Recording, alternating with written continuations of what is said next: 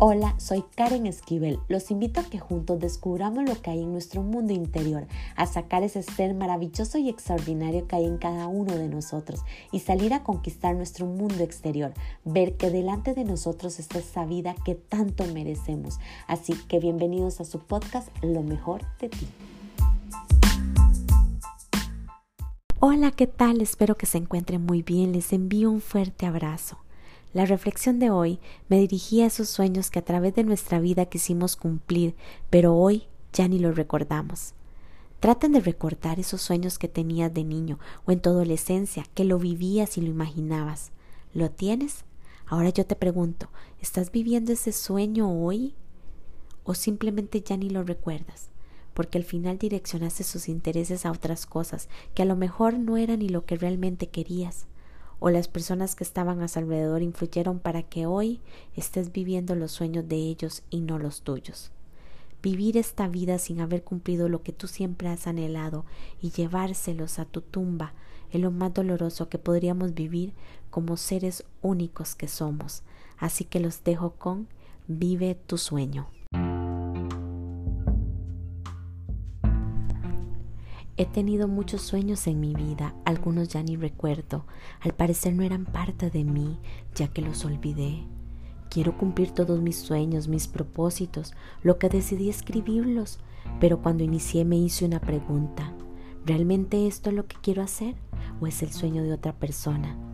Y déjeme decirte que cuando me hice esa pregunta entró en una gran duda y dolor, porque verdaderamente no sabía si se trataba de mí o de la influencia de las personas que me querían y que estaban a mi alrededor.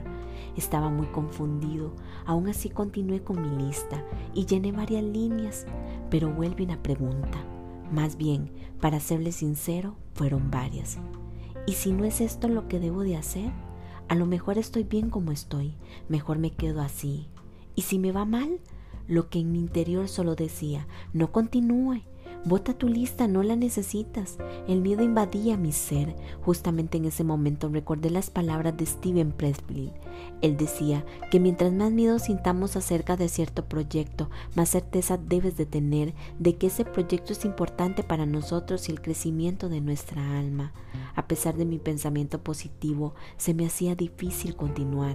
Sin embargo, me levanté y trataba de convencerme. De repente en mi camino alguien me decía, ¿usted cree que esto te va a ayudar? ¿Que vas a lograrlo?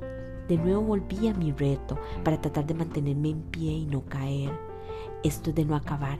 Pareciera que existe una sombra del mal con nosotros que nos acompaña y nos dice, no siga, eso no vale la pena, que no somos lo suficiente, que no va a salir bien, que necesitas una idea más brillante.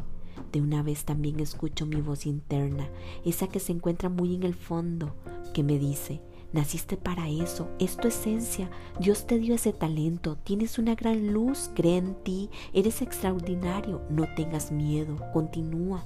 Solo les digo, aprendan a escuchar esa voz que es como tu ángel, que te acompaña siempre y que te ayuda a seguir en adversidad. Y verás cómo empezarás a vivir tu sueño, el que viniste a cumplir este mundo y te llenará tu alma, tu ser. Aprenda a vivir, a manejar tu sombra que siempre tratará de salir para que tú no logres nada. Pero recuerda que siempre habrá otra que te acompaña y que sí te enseñará y mostrará el camino hacia tu sueño. Solo abre bien tus oídos y escúchela con calma, con atención, observa bien lo que quiere decir para que puedas entender y seguir la dirección correcta y poder vivir tu sueño.